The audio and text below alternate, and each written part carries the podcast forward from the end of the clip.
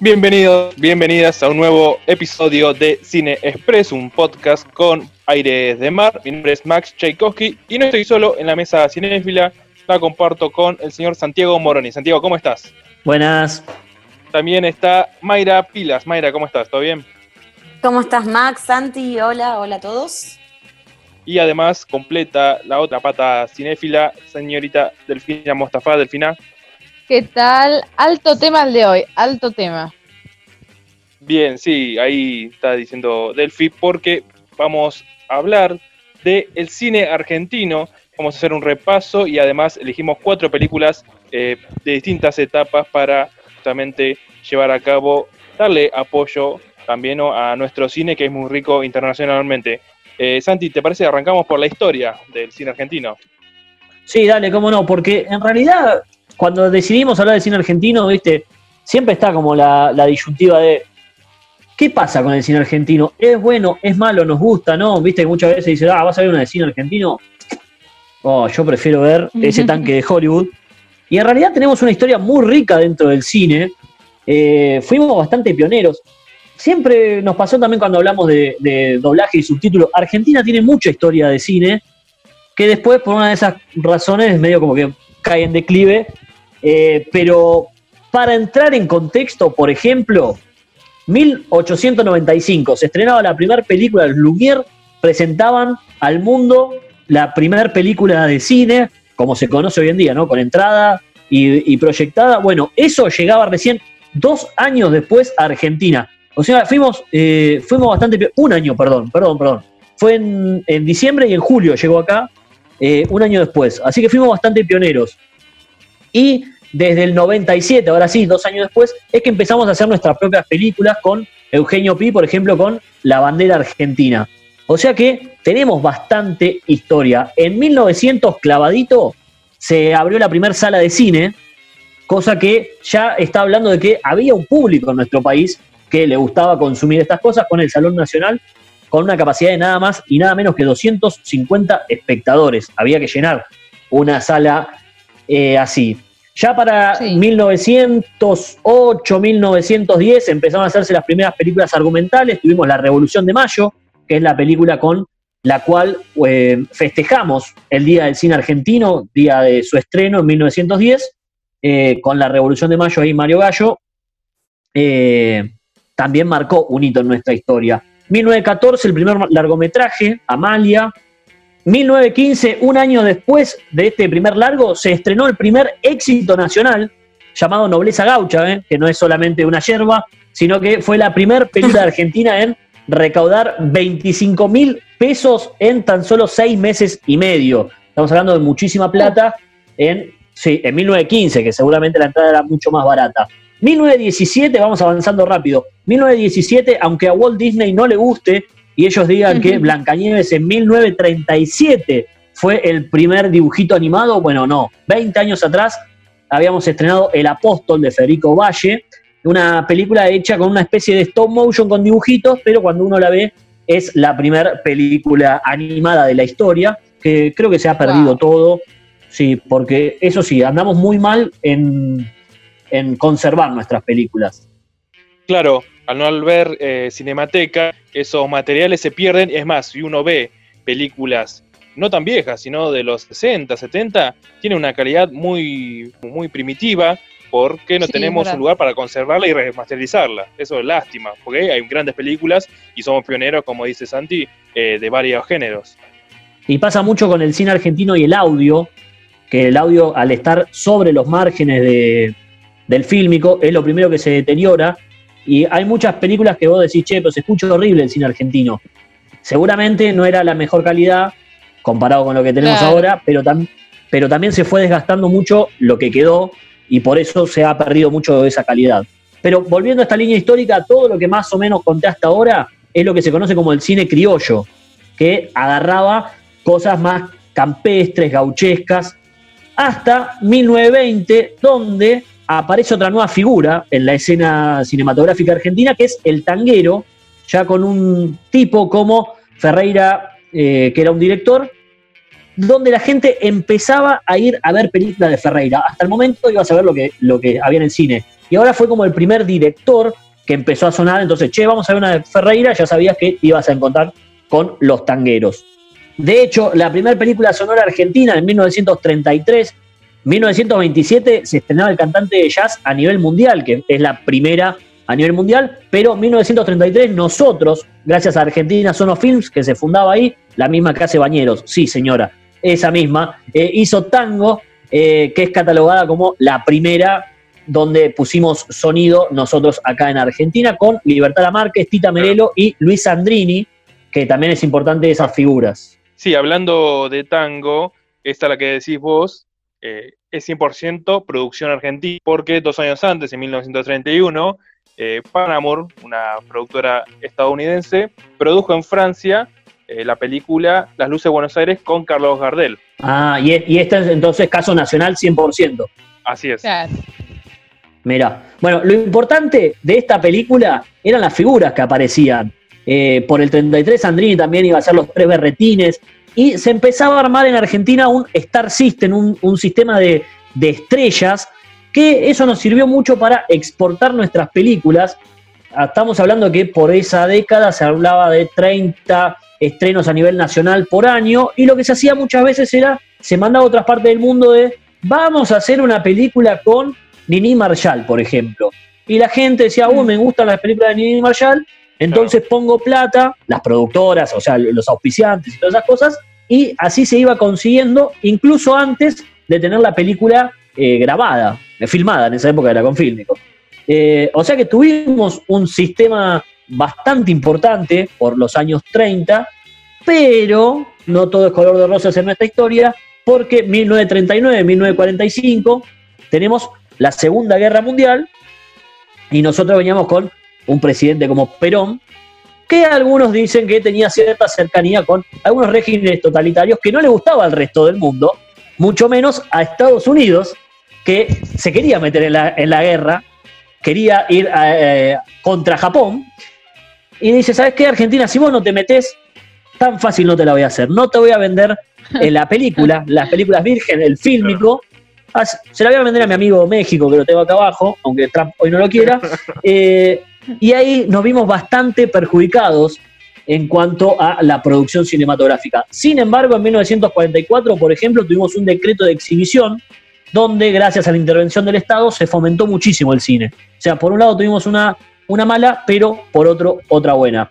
Después, ¿qué nos pasó? Bueno, Revolución Libertadora, ahí estuvimos bastante complicados, no hubo más créditos. Si bien en el 57 con la ley de cine se fundó el INC, que es el papá o el abuelo, digamos, del Inca, fue una época más complicada para el cine.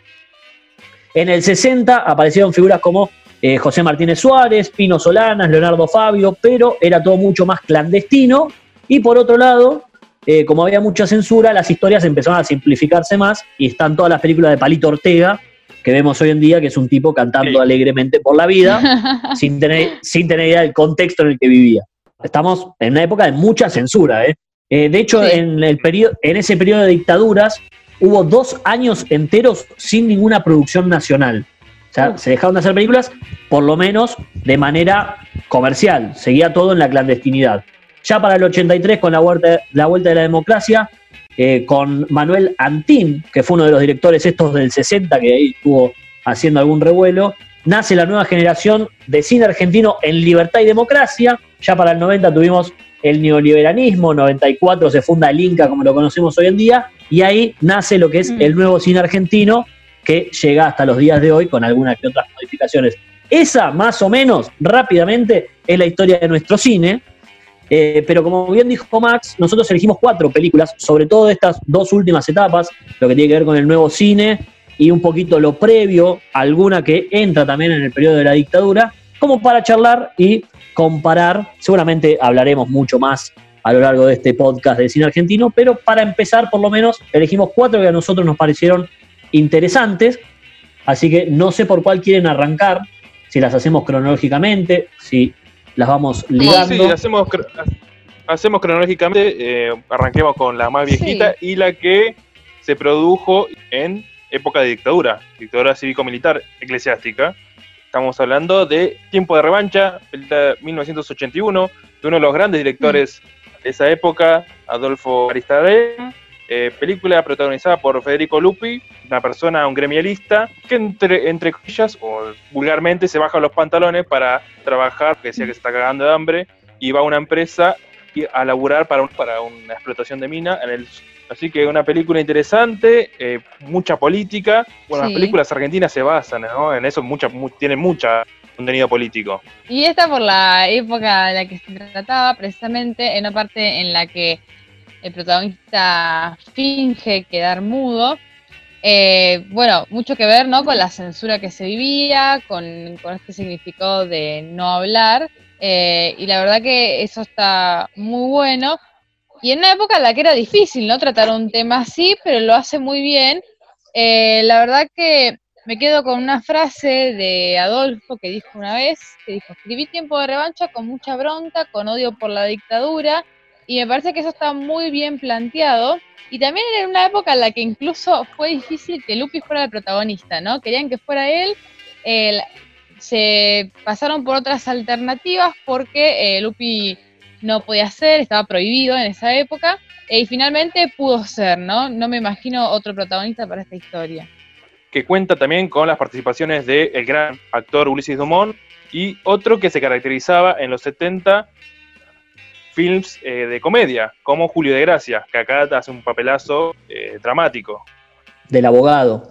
Un poco gritón a mi gusto. Sí. pero era el estilo de Gracia, era el estilo, ¿no? Eh, pero como dice bien Elfina, una película cargada de simbolismo, ya el, el primer plano, la primera escena es Papá Noel, capitalismo, los villancicos, que es el canto en su momento pagano de, la gente, de los proletariados, de, la gente de la laburadora. Así que una película muy cargada con simbolismo y creo que eh, el que no la pudo ver, está bueno eh, repasar esa parte de la historia argentina porque también se hizo con mucha bronca, como dice Delfina. Sin duda es una historia donde siempre está presente, como decíamos, la lucha contra alguien que es más poderoso y que quiere someter, que en este caso es la empresa, y todo el tema de la venganza, de la perseverancia y del compromiso, ¿no? Porque el compromiso que tiene el personaje, el protagonista para permanecer mudo, la verdad que hay que decirlo, es muy difícil. Bueno, eso Delphi, vos que decías de la lucha, siempre con alguien, que en este caso es una empresa, eh, Aristarain dijo en una entrevista que fue muy pillo para que no puedan censurar la obra era o la censuraban del todo o se estrenaba como él la, mandó. De hecho, hay un momento donde eh, para un Falcon y tira a alguien de, adentro, como para apretarlo también a Lupi para asustarlo. Y él dice, esa era una escena muy jugada, pero si la dictadura quería censurar el Falcon, era como una especie de me estoy mandando al frente, que soy yo el que hago cosas raras con los mm. Falcons. Eh, entonces, para la época es una película súper arriesgada, me parece, o sea, el 81, si bien empezaba como a aflojarse un poquito las cosas, eh, los militares estaban con más apriete que nunca, eh, o sea, socialmente sí se empezaba a liberar, pero bueno, eh, desde el gobierno no. Y a mí me pareció que es muy actual en cómo cuenta las cosas, se me hizo muy entretenida, tiene buen ritmo, está bárbara, la verdad. Tiempo de revancha espectacular. Lo que pasa en tiempo de revancha, eh, como esta etapa ¿no? del cine argentino, es muy teatral. Son actuaciones muy teatrales. Claro, es que justamente esta época del cine argentino se caracteriza, como dice Max, por ser muy teatral. En realidad calculó que hay muchas maneras de dividir eh, en, en, épocas, en etapas, el cine argentino en base a todo, toda la historia que nos contó hoy Santi y cómo siguió, pero una de las maneras de distinguirlo en dos grandes etapas eh, puede ser justamente por la parte del cine argentino más orientada a lo teatral, con la parte del cine argentino más orientada a em, la dramatización a través del guion y de la parte técnica de cada película. En, en, la etapa teatral del cine argentino, justamente esto que decía la dramatización, se da a través de los personajes. Y lo que brilla, lo que se destaca, es justamente la actuación de cada uno de ellos. No digo que en la segunda etapa del cine argentino no sean buenas actuaciones, muy por el contrario, hay actores que para mí son realmente excelentes en la segunda etapa del cine argentino, pero además de esas actuaciones se le suma toda una técnica y toda una manera diferente de contar cada una de las historias. Eh, por ahí, un poco más eh, parecida, más similar a lo que nosotros hoy estamos acostumbrados a ver, tal vez la primera película de esta nueva etapa o una de las, de, las películas más de renombre que se me venga a la mente es Nueve Reinas. Pero en la etapa teatral del cine argentino, por así llamarla, y también teniendo en cuenta esto de la dictadura, y no sé si una película arriesgada es la palabra, pero sí eh, trascendental por el momento en el que se estrena y el tema que trata, es justamente la historia oficial que es una de las películas que nosotros elegimos también para tratar en este podcast, donde la parte del drama más fuerte claramente es gracias a, eh, o sea, se destaca gracias a la increíble actuación de Norma Leandro.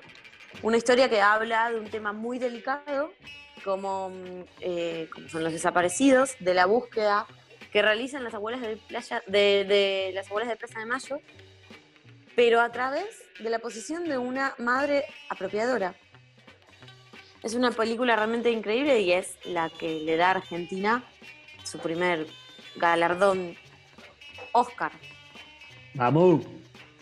En un momento muy emocionante porque, bueno, el Oscar lo, cuando gana la historia oficial es en el 24 de marzo de 1986.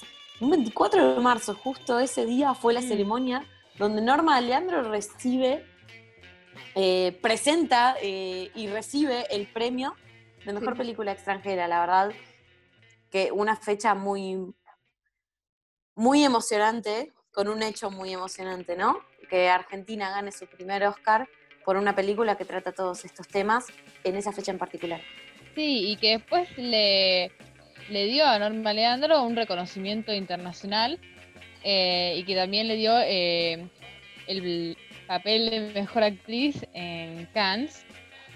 Y además una historia que tiene una combinación de varias historias pequeñas, ¿no? Porque no es solo la historia de esta apropiadora, que para mí es un, eh, punto de vista muy original para contarlo, sino también tenemos la historia de su mejor amiga, la historia de eh, las madres y abuelas de Plaza de Mayo. Eh, sin dudas es un ejemplo del cine como reflexión, como expresión.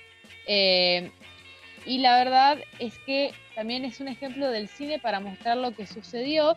Y me recuerdo una frase de Alicia en la película de la protagonista que dice, ningún pueblo podría vivir sin memoria, la historia es la memoria de los pueblos. Y sin dudas es lo que está expresando esta película tan intensa y con tanta emoción. Y bueno, como habíamos analizado en tiempo de revancha, el primer plano, en esta también es característico la primera imagen que tenemos, ¿no? Los parlantes que ahora sí levantan la voz, que ahora es justamente la hora de hablar, de contar la verdad. Eso es importante también, ¿no? Cuando siempre arranca una película, ver el primer plano que va a caracterizar al film.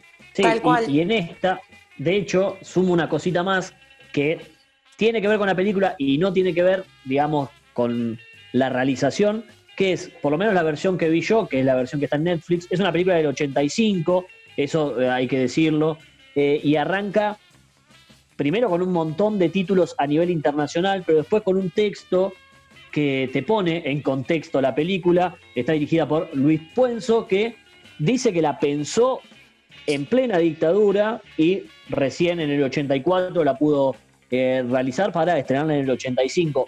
Eso me parece no es un dato menor, digamos, porque es difícil también hacer y contar algo cuando acaba de pasar y contarlo tan sutilmente como lo hace la película que marca, te cuenta las cosas crudas, pero me parece que lo hace con una sutileza muy elegante, que la, escena más fuerte es cuando la amiga confiesa todo lo que vivió, me parece, y si bien es pesada, eh, mm. no, me parece que, lo hace grotescamente. Claro, y tampoco debe haber sido fácil en cuanto justamente a la realización, y ahí sí ya me meto, ¿no? Porque así como debe haber sido difícil eh, contar esa historia en ese momento, también con lo que decías hoy, Santi, el tema presupuestario en esa época puntualmente, afecta y justamente eh, por eso muchas de las escenas, bueno, lo que es la oficina de abuelas de Plaza de Mayo eh, es el estudio del director, la casa de Alicia es la casa del director, si no me equivoco, y está todo filmado en locaciones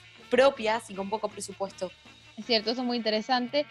Y es que para mí esta sutileza también de la que hablábamos, en la expresión de los hechos, tiene que ver también con cómo la, historia eh, en esta película cuenta un poco la época en la que la sociedad abría los ojos, ¿no? Con todos estos artículos que empezaba a recibir la protagonista.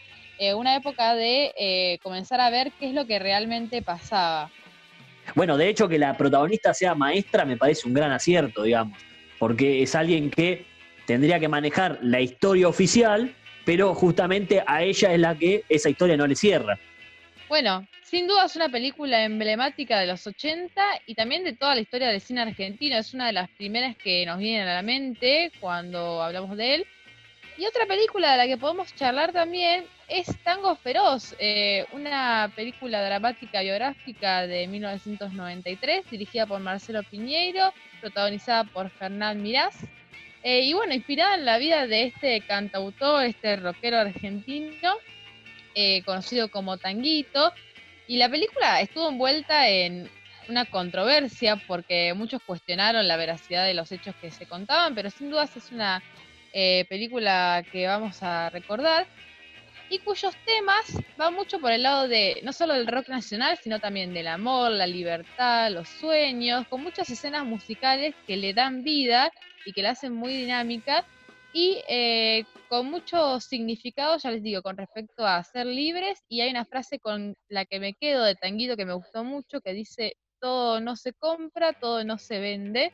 Creo que resume una gran parte de lo que él quería para su vida. Un tanguito que fue el pionero del rock argentino, hoy conocido popularmente como el rock nacional, que eh, junto a Lito Nevia, el eh, creador, eh, compuso la balsa, que como dice bien Delphi, hay temas que no aparecen en esta película por los derechos de autor.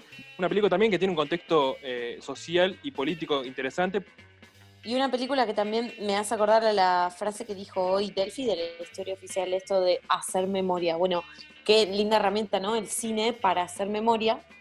Em, y queda también eh, inmortalizada en una escena dentro de, Tango Feroz, donde hay un amigo de Tanguito que está filmando y le dice que a, él le gusta filmar.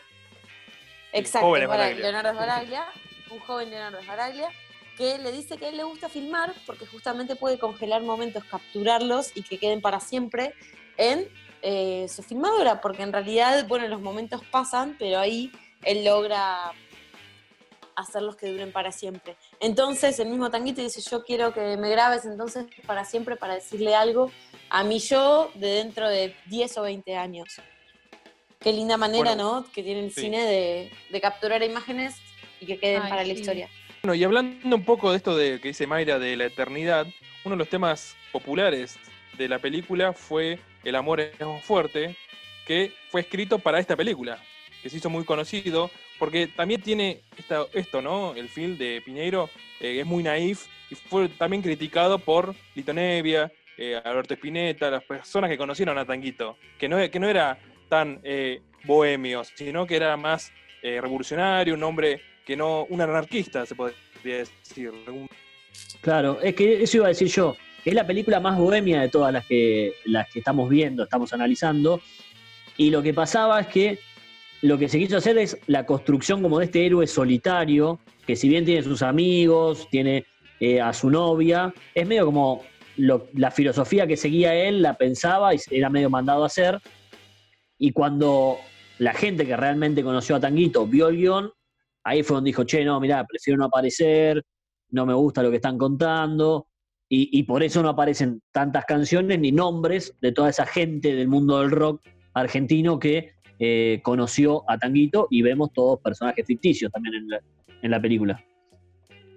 Nunca lo vamos a saber, ¿no? ¿Cuál es el punto de vista cierto? La verdad que como dice El, título de la película es La leyenda de Tanguito, pero es una leyenda. Eh, él, cuando en, el mundo real muere, nunca sale en los diarios, no sabemos si fue un accidente, no sabemos que, eh, si fue a propósito, eh, no, sabemos bien qué es lo que pasó.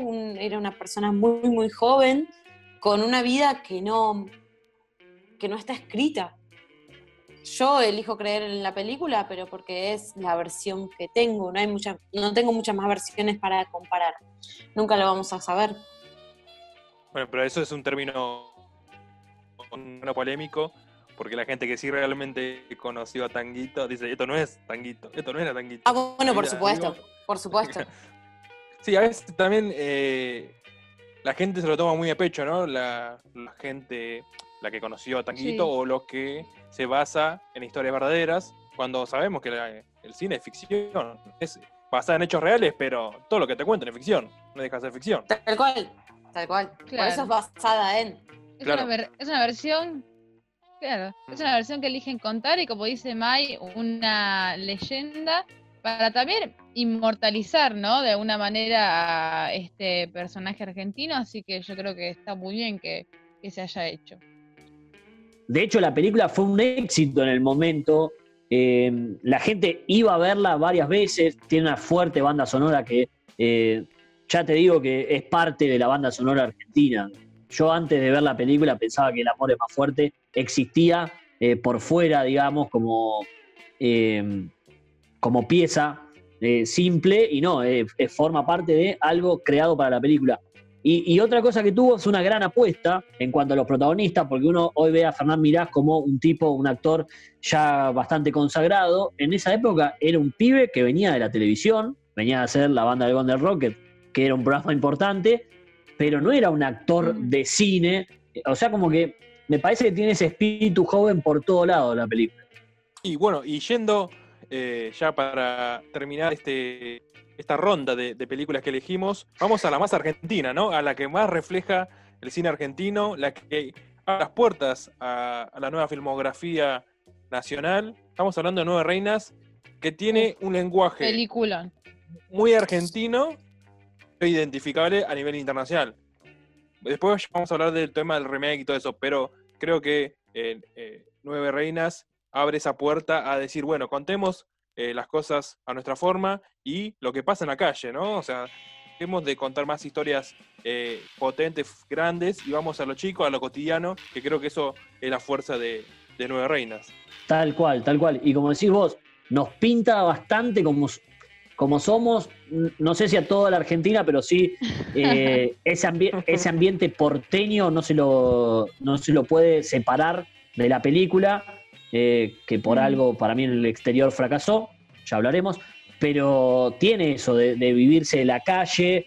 Eh, yo me, ha pasado de estar afuera y hablar con gente de otros países y hablar de cine y decir, no, loco, ¿querés ver algo argentino?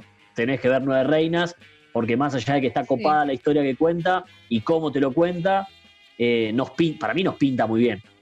La verdad que Bielinski nos entendió, bueno, eh, él es argentino, pero eh, lo hizo muy bien.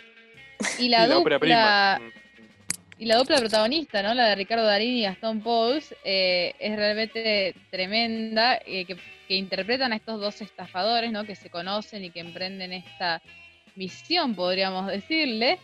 Eh, y sí, es una película que tiene de todo, ¿no? Drama, intriga, eh, que cuenta todo en un solo día, repleto, repleto de hechos y de giros argumentales. Realmente eso me gustó muchísimo porque la hace muy dinámica. Eh, y que siempre tiene este juego entre la verdad y la mentira, que por momentos crees que está pasando algo y después te lo da vuelta. En eso las interpretaciones creo que tienen también mucho que ver. Eh, y bueno, me quedo también con este concepto, ¿no? Que decías vos, Santi, de cómo nos pinta. Y en una parte eh, dicen algo así como que, bueno, negociar en Argentina es muy fácil, vender en Argentina. Y dicen eh, también en otra escena, Santos no hay, lo que hay son tarifas diferentes. Creo que también resume un poco la idea de la película, ¿no? Podemos decir de alguna manera que se basa también en hechos reales, ¿no? Qué mejor escena que la, que la que explican cómo pueden ser los robos en, la calle, las distracciones, cómo va pasando cada una de las cosas. ¿Quién no ha dicho, Claro. a mí me pasó, lo he visto pasar, me puede pasar?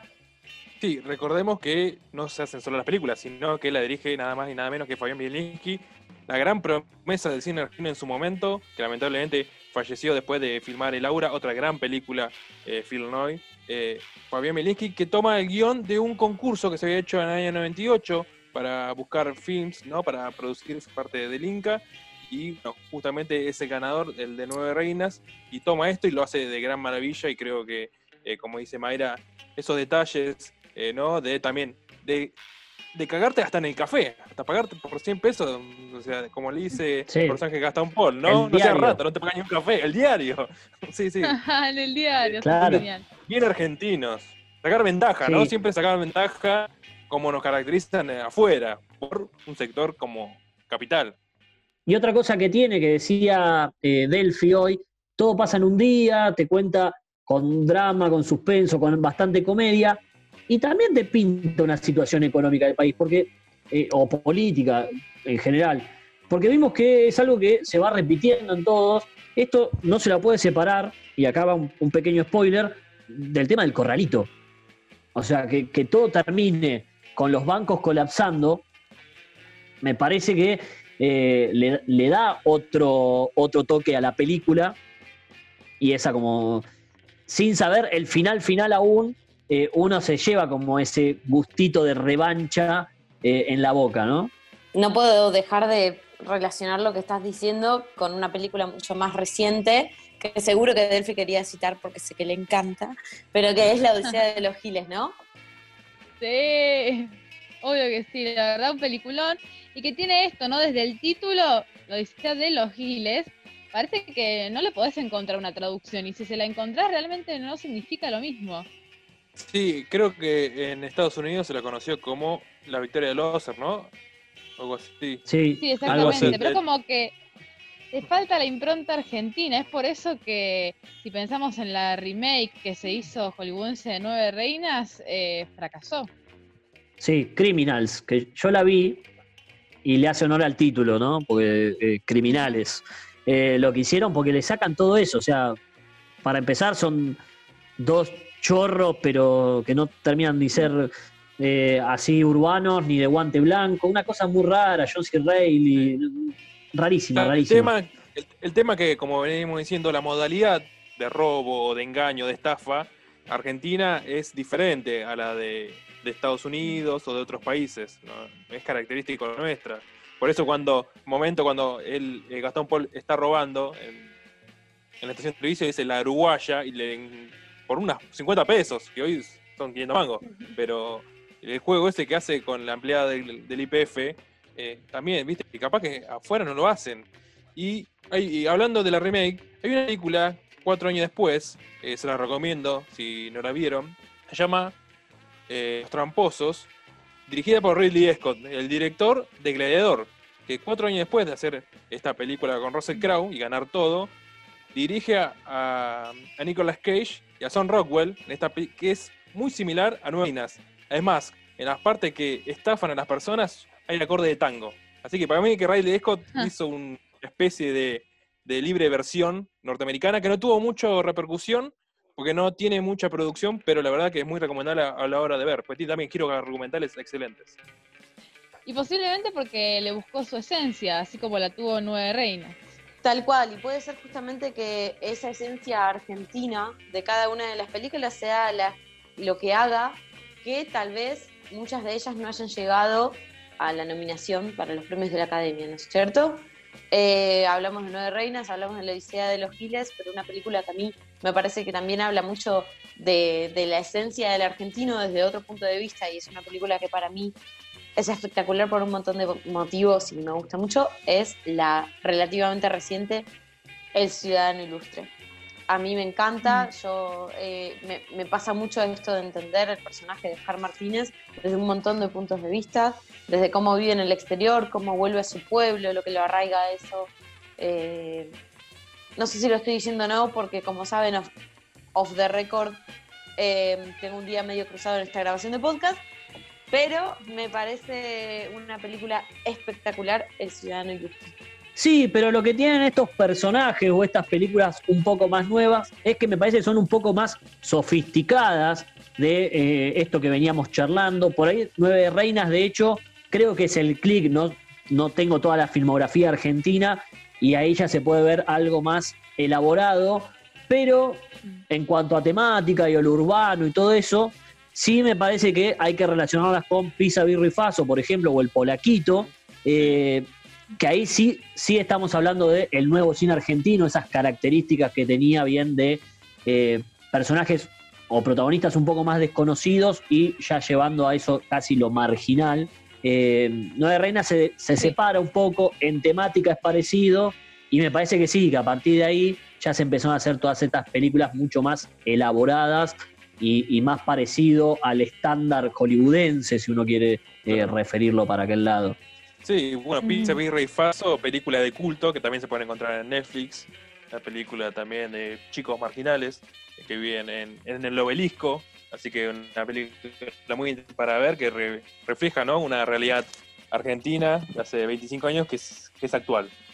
Y hablando más eh, que nada de lo que es el cine argentino, pero mirado de afuera, los que pudieron reflejar bien eso creo que son Campanella, Caetano, Trapero, la misma Lucrecia Martel, una de las grandes directoras que hoy preside el Festival de Venecia, eh, con Sama creo que tiene el lenguaje internacional, toca un poco de, la historia en su momento, la conquista, pero tiene un mensaje y un lenguaje cinematográfico muy interesante. Así que, más allá de que muchos vean el cine argentino solamente como Franchella, Darín o las películas de Adrián Suar, eh, hay un montón de directores, hay una rica historia.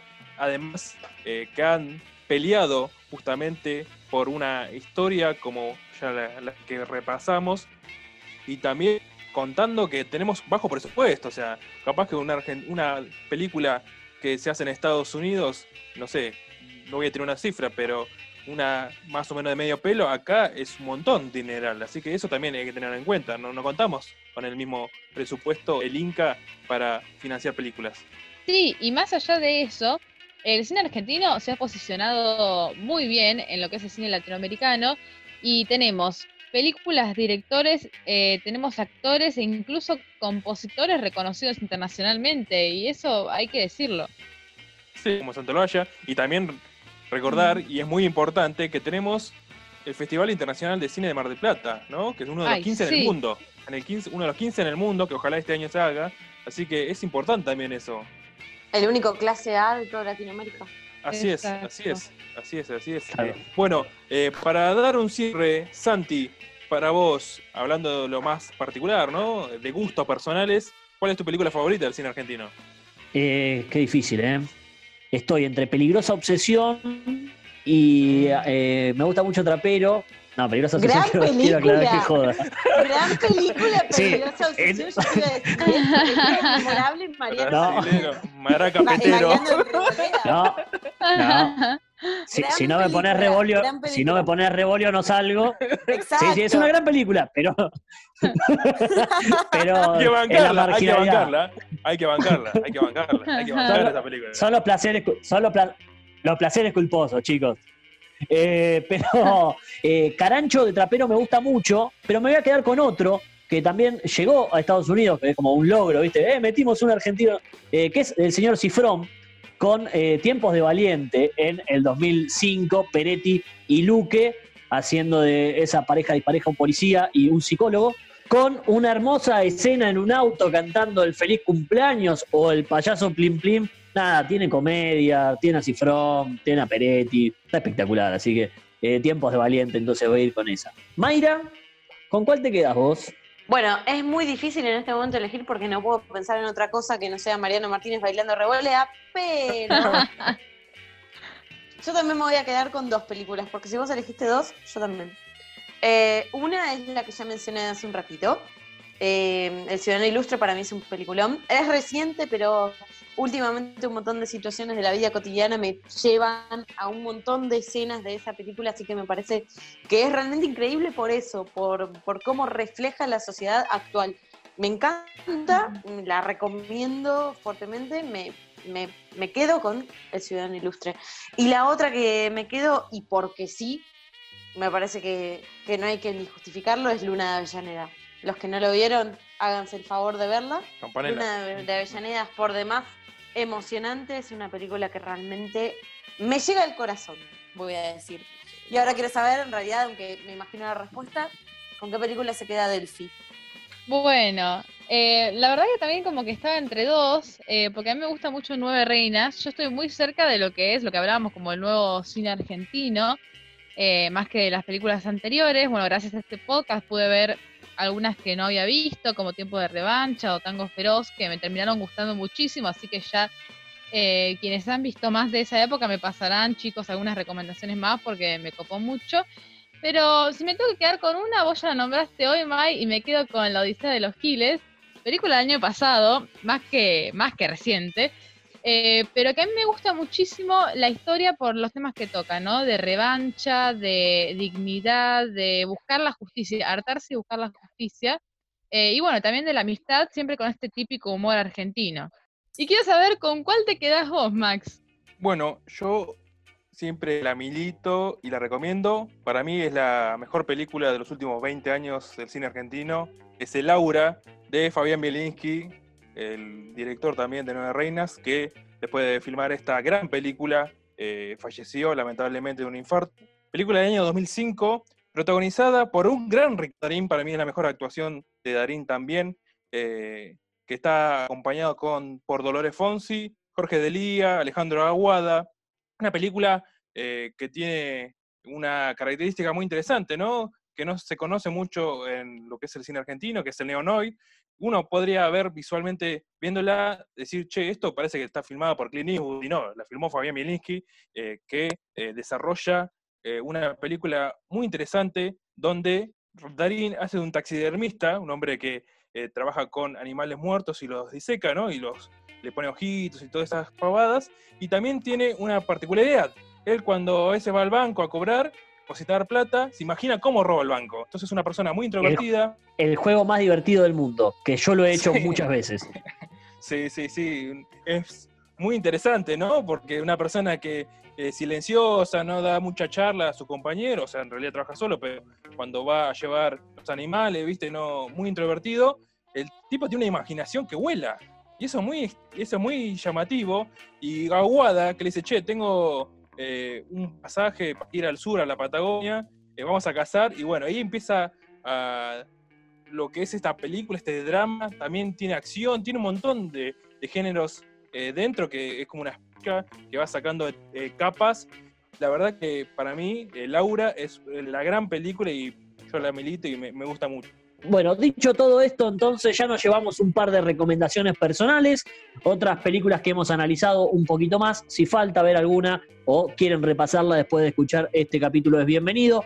Me encanta que sigamos apostando al cine argentino, eh, que la verdad nos ha dado tantas alegrías. Yo les voy a agradecer a ustedes, gracias Mai, gracias Max, gracias Delphi, gracias a los que están del otro lado apoyando también este podcast y nos reencontramos el capítulo que viene.